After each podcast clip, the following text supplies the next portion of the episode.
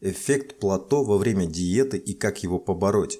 Самая злободневная ситуевина для тех, кто решил похудеть, изменить свою фигуру и придать ей малость эстетический вид – это плато. Это когда, сколько бы вы ни пыжились, сколько бы калорий не урезали, ваш вес все равно стоит на месте. Или, что еще обиднее, растет противоположным от вашего мнения направлении. В течение первых нескольких недель реакция организма на диету и тренировки воодушевляет. Вы быстро теряете килограммы. Не обладая достаточным терпением, вы сжигаете все подряд, добиваясь хорошей цифры на весах. В принципе, не смертельно. Для начала даже хорошо, если такой рывок придаст вам дополнительной мотивации заниматься собой и дальше. Но проходит пару месяцев, и организм подстраивается под новый режим и рацион питания. Вес останавливается. Ну что за жопа? Такие примерно мыслишки гоняют все, вставая на весы. Я, к примеру, ору это так громко, чтобы соседи тоже прониклись моим разочарованием. Давайте разберем, почему так происходит. Пойдем по верхам, не залезая в дебри, а то от этого в сон клонит. Прежде всего, и в полном соответствии с законами физики, снижение массы тела и снижение энергозатрат находятся в прямой зависимости между собой. Чем меньше вес, тем меньше расход энергии организмом.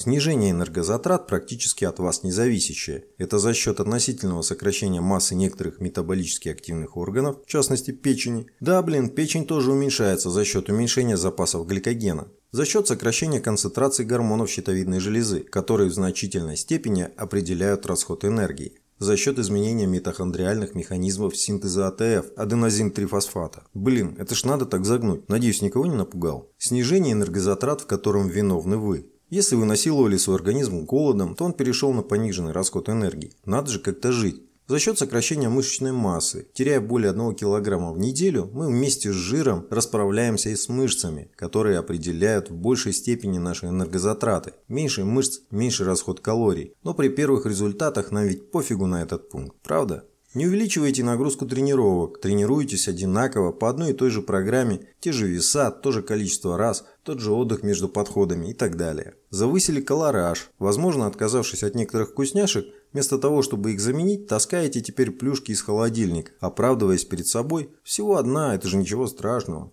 Не добираете колораж. От постоянного недоедания на диете страдает не только тело, но и мозг, что приводит к апатии, раздражительности или безразличию. Более того, если такое добровольное голодание затянется, уровень сахара в крови поднимется, что приводит к выбросу инсулина и усилению аппетита. Результат – увеличение потребления пищи. Опять начинаете тырить плюшки и возвращение к исходному весу.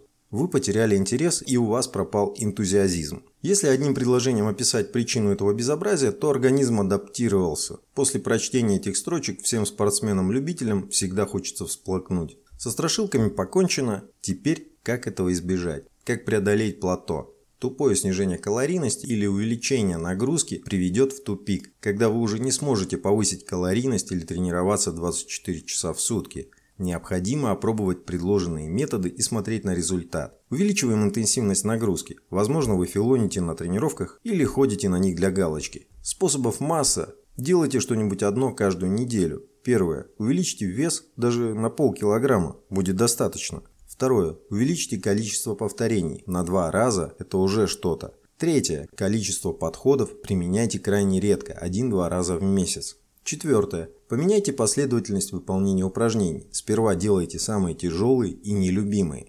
Пятое. Увеличьте продолжительность тренировки, но не более одного часа. Шестое. Увеличьте время выполнения упражнения, то есть время удержания веса или выполнения упражнения. Седьмое. Измените частоту тренировок. Восьмое. Уменьшите отдых между подходами, отдых не более 40 секунд. Достаточно прекратить болтать с друзьями и почаще смотреть на часы. Советую начинать с пунктов 8, 4, 1, 5. Именно в такой последовательности. Это не значит, что теперь постоянно надо рвать задницу. Достаточно накинуть плюс 1 килограмм в неделю-две, пробежать на 3 минуты дольше, на 100 метров дальше. Общая последовательность будет выглядеть так. Сперва увеличиваете треню до 1 часа, если она у вас меньше. Один час это тот предел, за который вам переступать нельзя. Много хорошего тоже плохо. Увеличивайте интенсивность, то есть за этот час старайтесь сделать больше или тяжелее. Теперь займемся питанием. Долго рассусоливать не буду, коротко, понедельный план.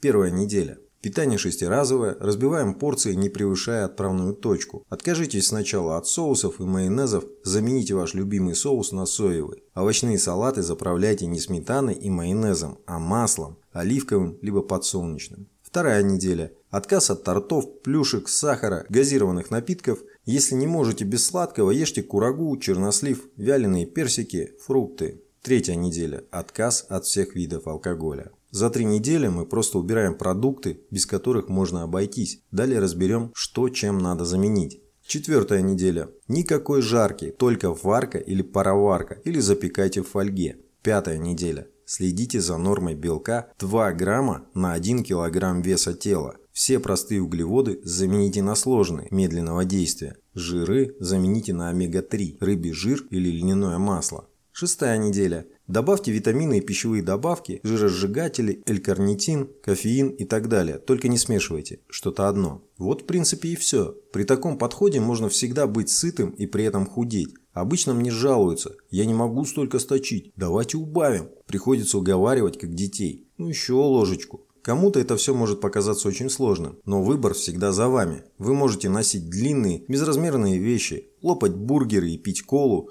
не раздеваться на пляже, занимать два места в автобусе, скрывать свои минусы закрытой одеждой и так далее. А можете быть рельефным, с красивой фигурой, встречая прожигающие взгляды прохожих. Тем не менее, за все придется платить. Можно всю жизнь кишкоблудить, лежать на диване с бутылкой пива и оплатить это непрожитыми 10-15 годами своей жизни. Проблемами со здоровьем, отсутствием сексуальности, ураганом чувств. Я на это не подписываюсь. А вы?